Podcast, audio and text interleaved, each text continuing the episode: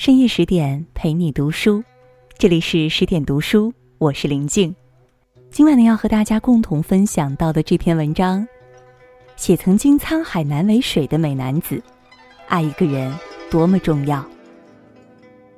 小时候以为元稹是情痴，被他的“曾经沧海难为水，除却巫山不是云，取次花丛懒回顾，半缘修道半缘君”骗了 N 年。稍有阅历后，其百花丛中过，片叶不沾身的情痴人设轰然崩了。元稹撩过的妹子，两只手数不过来。他的魅力何在呢？一方面是帅气，白居易夸他君颜贵貌不轻雷。元稹的元祖是以改革著称的北魏孝文帝拓跋宏。拓跋宏推崇汉文化，说汉语，穿汉服，并迁都洛阳。最后干脆连姓也都改了，改姓元。Anyway，元稹身上流淌着鲜卑族的血。众所周知，混血儿的颜值一般比普通人高出一丢丢。另一方面是有才，白居易夸他恭受天地翠灵，生而奇然。元稹打小就爱读书，但家贫难治，需要步行几十里去借书。归途中，元稹手捧书卷，边走边看，勤奋加上天资聪颖，他的智识不知不觉中甩同龄人几条街。九岁时便下笔如有神，十五岁时参加明经考试，一举中第。有谚云：“三十老明经，五十少进士。”这意思是三十岁考上明经已算晚矣，五十岁考中进士犹未迟也。元稹毕竟是十五岁考中明经，不丢人。山外青山楼外楼，当你觉得自己很牛逼的时候，却发现世上有的是更牛的人儿。比如李贺，就是写“衰兰送客咸阳道，天若有情天亦老”那位天才。元稹前去登门拜访，结果李贺只撂下冷冷十个字：“明经及第，何事来见李贺？”元稹吃了闭门羹，残而退，也暗暗发誓要补上学历这块短板。于是元稹积极备战吏部试，他比之前更勤奋了，苦心未闻，夙夜强学。备战的同时，元稹被派往蒲州当小吏，期间他邂逅了初恋双文，也就是《西厢记》中崔莺莺的原型。双文是没落官宦人家的小姐。父亲死后，双居的母亲崔氏带着他和弟弟回长安，途经蒲州时便投宿于普救寺。当年双文的父亲捐资修建普救寺，所以崔氏借住此地也是合情合理。然而普救寺里上演了穷书生英雄救美的桥段，起因是河中绛州节度使暴毙，朝廷委任的新官尚在赴任途中。在这段时间里，士兵们群龙无首。常言道：“兵匪一家，没有统领的兵，瞬间成了匪。”当崔氏听说发生了兵乱时，惊慌失措。因其随身携带的钱财甚多，又有幼子弱女相随，料想躲不过兵乱。这时，元稹挺身而出。元稹平日里常与官吏们打交道，与军中一些将校也有交情。所以，当元稹听到外边乱糟糟的，他迈出寺门一看，为首的正是老相识。老相识见到元稹，急忙下马以礼相待。本欲劫掠普救寺的乱兵，反而成了保护普救寺的卫兵。元稹救了崔氏一家，双文对他的好感度飙升，两人迅速坠入爱河。后来，元稹进京赶考，与双文辞别。地点在十里长亭，碧云天，黄花地，西风紧，北雁南飞。晓来水染霜林醉，总是离人泪。这个桥段叫《长亭送别》，后来李叔同那首《送别》的灵感便源于此。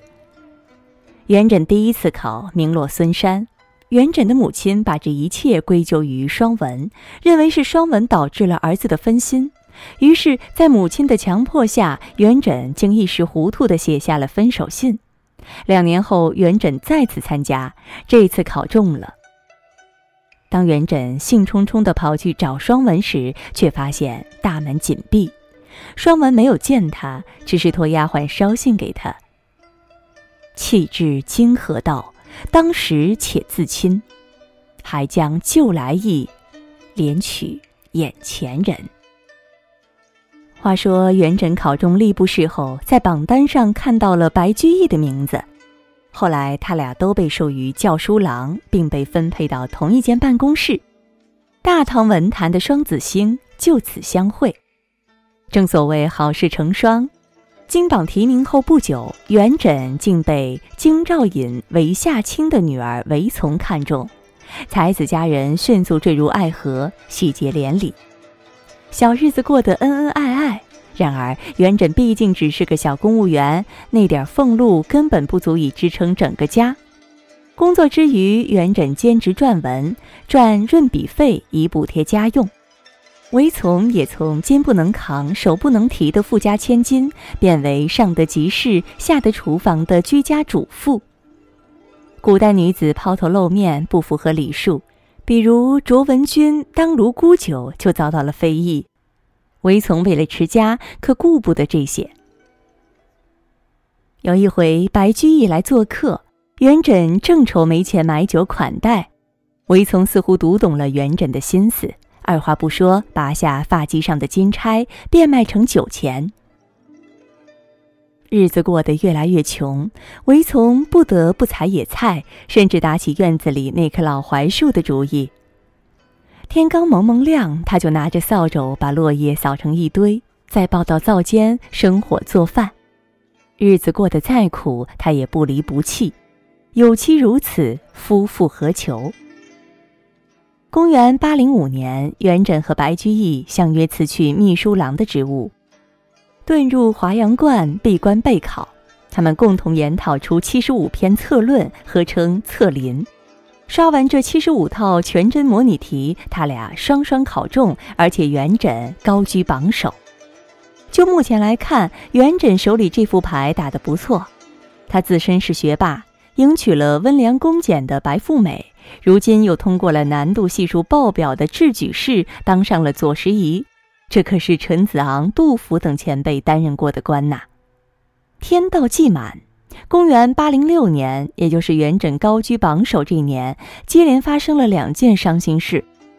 先是岳丈韦夏卿病逝，元稹在朝中失去了一位敦厚长辈；然后传来了母亲去世的噩耗，元稹在家丁忧三年，失去了赖以存活的俸禄。好在白居易经常资助他。元稹生病时，白居易的母亲甚至亲自为他端汤送药，视他若己出。此外，韦丛也从未抱怨过日子艰苦。正因为有了朋友和妻子，那些灰暗的日子才有了光。三年的丁忧结束后，元稹受到了宰相裴寂的赏识，被破格提拔为监察御史。监察御史的俸禄很高，眼瞅着苦尽甘来，却没想到韦丛突然病逝了，身后仅留下不满五岁的女儿。今日俸钱过十万，于君营妓赴营斋。嗨，现在我们有钱过上好日子了，可你已不在我身旁，只能豪掷千金来祭奠我们死去的爱情。唯将终夜常开眼，报答平生。未展眉，我成宿成宿的失眠，一想到你的音容笑貌，就哭得稀里哗啦。曾经沧海难为水，除却巫山不是云。自从遇见你，余生都是你。那么，元稹当真做了官夫，并没有。元稹当上监察御史后。第一件任务就是充任朝廷的特派员，前往蜀地调查贪官任敬仲。也是在这个过程中，元稹和薛涛相恋了。薛涛是蜀地名妓，比元稹大了十来岁，但年龄不是问题，毕竟世间才华与美貌并存的女子是稀缺品。物以稀为贵，元稹把她当小苹果还来不及呢，怎么爱她都不嫌多。薛涛懂诗文，和张继、王建、刘禹锡、杜牧、张祜等诗人多有唱和。薛涛还发明了一种特别的纸，这种纸有淡淡的香气，名为薛涛笺。试想，薛涛和众诗人余宴传书，当诗人们手捧远方才女寄来的诗文，还散发着幽香，岂不怦然心动？应该说，薛涛、刘汉很有一套，碰上元稹这样的撩妹达人，势均力敌，对上眼了。池上双鸟，双栖绿池上，朝暮共飞还。更忆江除日，同心连夜间。薛涛的这首《池上双鸟》翻译成现代汉语，不就是“我和你缠缠绵绵，翩翩飞”吗？可惜好景不长，元稹在蜀地仅仅待了数月就回归朝廷。薛涛常常在夜深人静时哼着“月亮代表我的心”的小曲儿登楼远眺。芙蓉新落蜀山秋，锦字开间道是愁。闺阁不知戎马事，月高还上望夫楼。还没领证，大龄剩女已经迫不及待地喊人家夫君了。然而，薛涛的一片痴心没能换回元稹。元稹回朝廷之后，就纳安仙嫔为妾。当然，安仙嫔也不会是元稹的最后一个女人，之后还有裴淑、刘彩珍。乐不思蜀的元稹徒留薛涛在蜀地傻傻等待。后来，薛涛顿悟了，遁入空门，黄卷青灯度余生。薛涛恨元稹吗？未必。倘若薛涛真的恨元稹，他只需给平日里那些诗友寄出几张薛涛笺，或者发条朋友圈手撕元稹，就足以让元稹苦心维系多年的儒雅纯情人设秒崩。元稹身为士大夫，倘若被曝光是渣男，今后还怎么在士林混呢？但薛涛没有翻脸，他遁入空门。与其说是恨元稹，不如说心死了。哀莫大于心死。既然我的盖世英雄没有踏着七彩祥云来娶我，那我就选择孤独一生。即便薛涛没翻脸，其他诗人难道就没有一个看穿元稹的渣男本质吗？当然有，比如白居易。白居易曾写过一首《赠薛涛》。峨眉山势皆云泥，玉竹流郎北路迷。若似善终容易到，春风犹隔五陵西。女追男隔层纱，可你和元稹之间却隔了条溪呀，波浪宽。为啥呢？因为元稹故意躲着你啊，你进一步，元稹就退两步。劝你还是放弃吧。白居易和薛涛素不相识，为啥要给薛涛写这种东西呀？不觉得蹊跷吗？真相只有一个：这封分手信是元稹委托白居易代笔的，而薛涛不知道。那么元稹为啥自己不写？毕竟爱过，元稹动不了笔。试看元稹亲自写的那首《寄赠薛涛》：“锦江华腻峨眉秀，唤出文君与薛涛。言语巧偷鹦鹉舌，文章分得凤凰毛。”纷纷辞客多停笔，个个公卿玉梦刀。别后相思搁烟水，长浦花发五云高。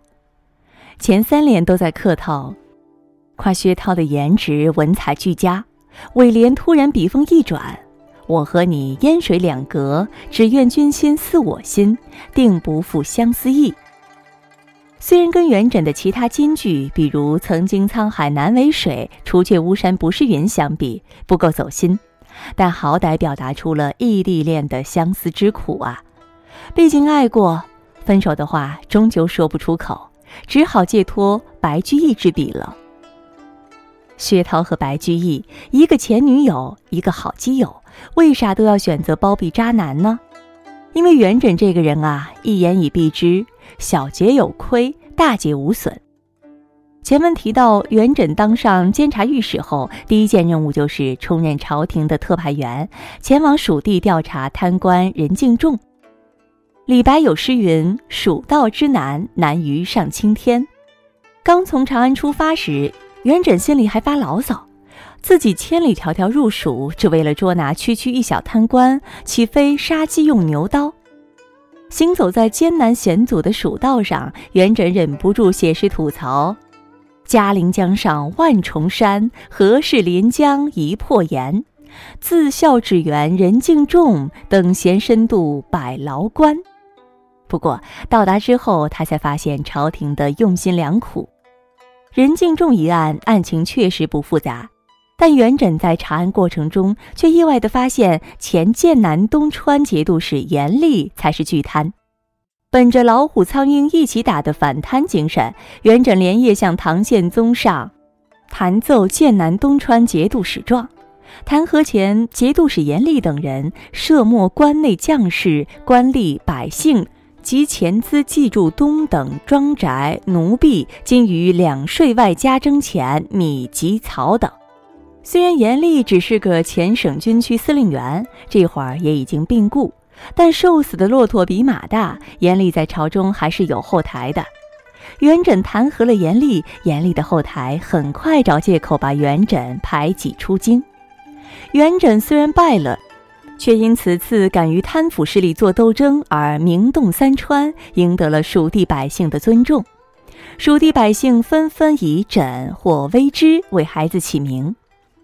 他除了跟贪官污吏刚正面，还经常写讽喻诗、针砭时弊。他和白居易共同发起了新乐府运动，并称元白。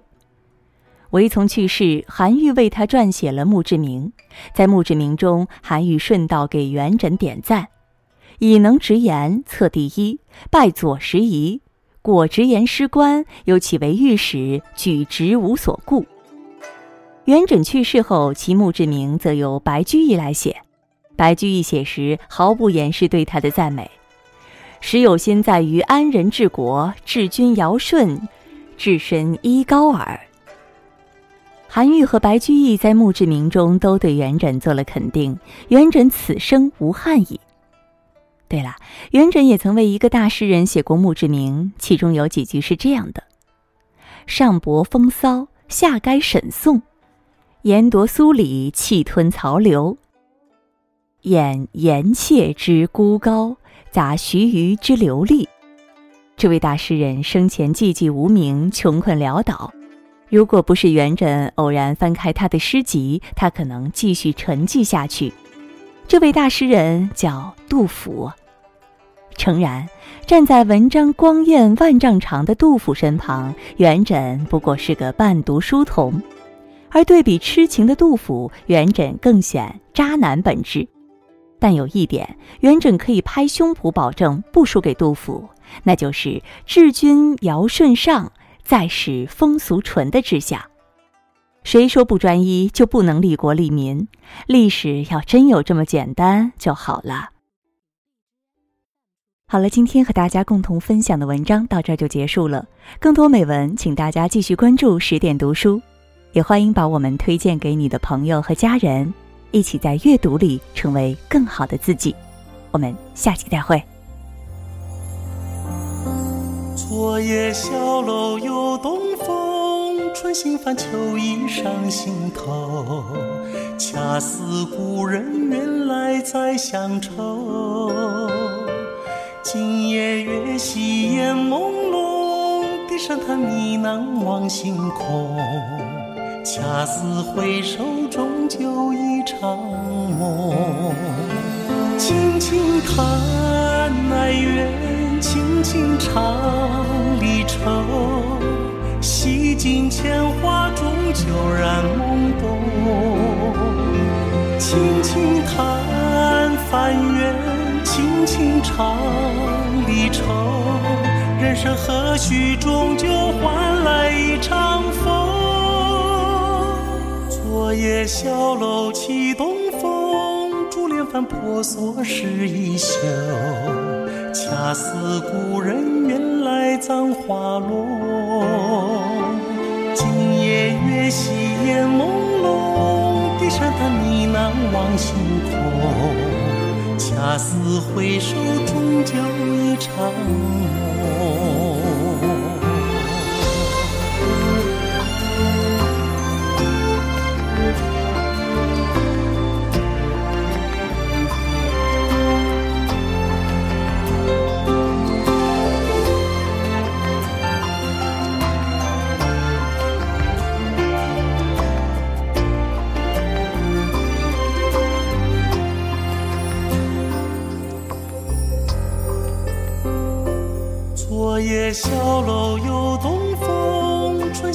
秋意上心头。恰似故人远来载乡愁。今夜月稀烟朦胧，低声叹呢喃望星空。恰似回首，终究一场梦。轻轻叹哀怨，轻轻唱离愁。尽铅华，终究染懵懂。轻轻叹翻缘，轻轻唱离愁。人生何须终究换来一场风？昨夜小楼起东风，珠帘翻婆娑湿衣袖。恰似故人远来葬花落。夜夜月稀烟朦胧，低声叹呢喃望星空。恰似回首，终究一场。